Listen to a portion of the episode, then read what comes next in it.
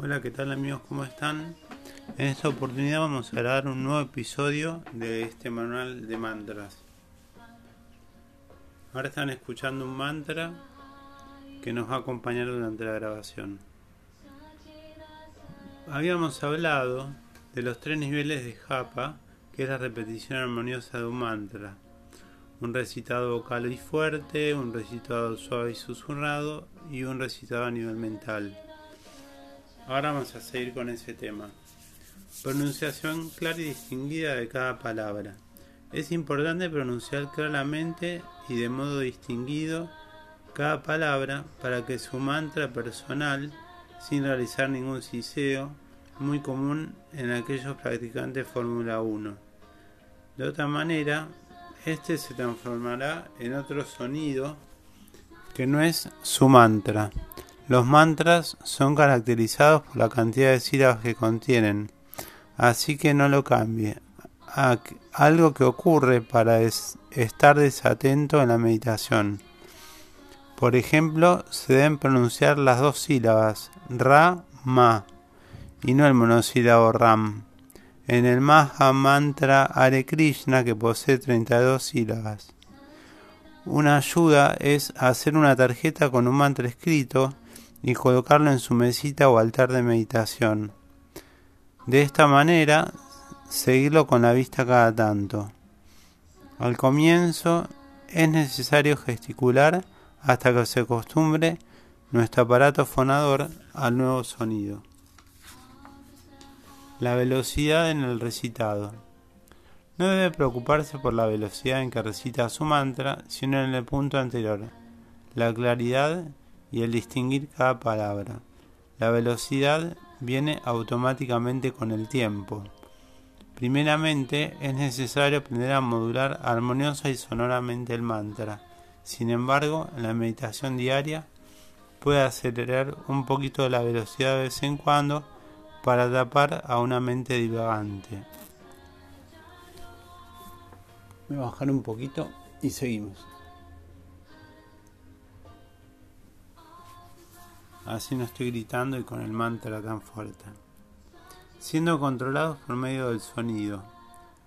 Puede ser que el promedio de los occidentales quede sorprendido al escuchar acerca del poder existente dentro de las palabras o mantras, pero la potencia es real. Por ejemplo, cualquier numerologista nos dirá que cada letra tiene un particular valor y que un grupo de letras pronunciada por un, como una palabra invoca el poder de estas letras. Por lo tanto, el nombre de una persona contiene la fórmula sutil que caracteriza los grados variables de las características, cualidades y futuro de ella. Por asociarnos con una vibración sonora en particular, quedamos influenciados bajo ella. Un buen ejemplo de esto es cuando un país trata de invadir a otro o cuando un partido político trata de derrocar a otro. La primera cosa que ellos tratan de hacer es ocupar las líneas de comunicación de los medios, tal como la TV, radio y periódicos. Para enviar su propaganda a través del sonido, un gobierno puede influenciar la mente de la gente y afirmarse en el poder, o un partido político puede remover a los líderes de oposición y establecerse en el gobierno.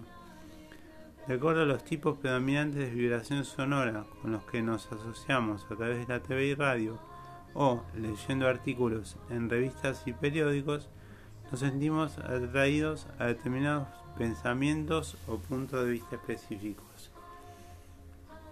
Cuando estos medios propongan un tema de gratificación sensorial temporal, perdón, en ese momento podemos distraernos y perder nuestro interés en real en la meta de nuestra vida.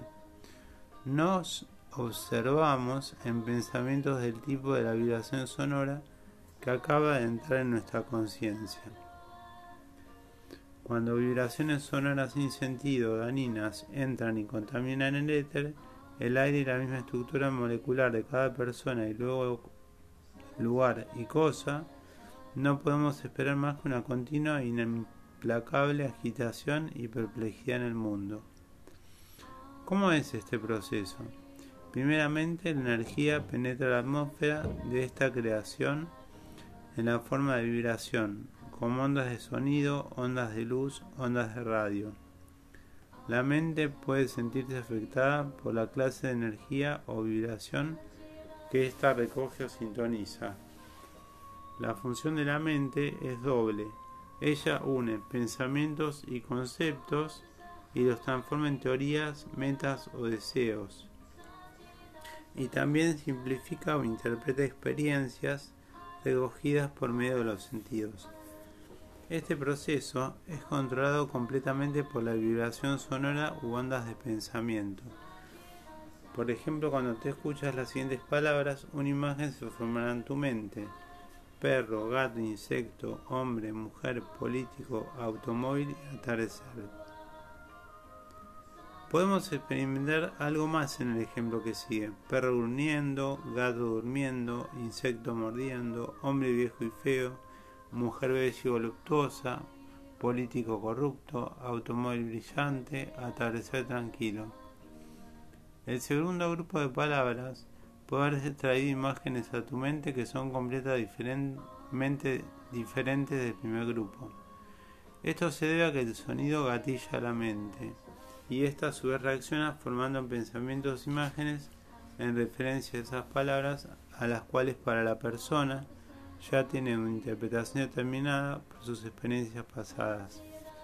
Tales pensamientos e imágenes pueden formar metas y deseos que anhelamos alcanzar o evitar.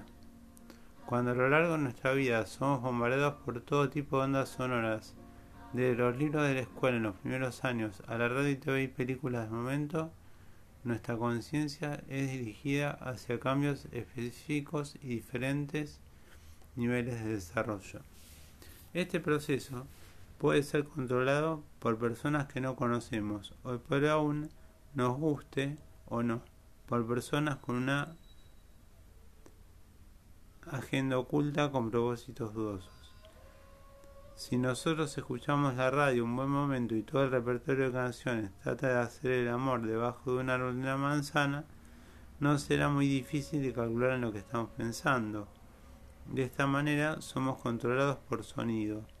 O si nos disponemos pacíficamente a disfrutar de una noche de televisión después de algunas horas de exponernos a toda clase de vibraciones sonoras en forma de policiales, comedia, novela, noticias y un millar de propagandas, podemos levantarnos al día siguiente con malestar, disturbados o agitados sin saber por qué. De esta manera, el tipo de vibración sonora con la cual nos asociamos marca una gran diferencia sobre nuestra conciencia y determina de su dirección. Vamos a, vamos a agregar un tema más del Bhakti Yoga, que es lo que viene. A ver si es muy largo. Vamos a leer un pedacito. La devoción, elemento esencial de la meditación en el mantra. ¿Qué es el Bhakti Yoga?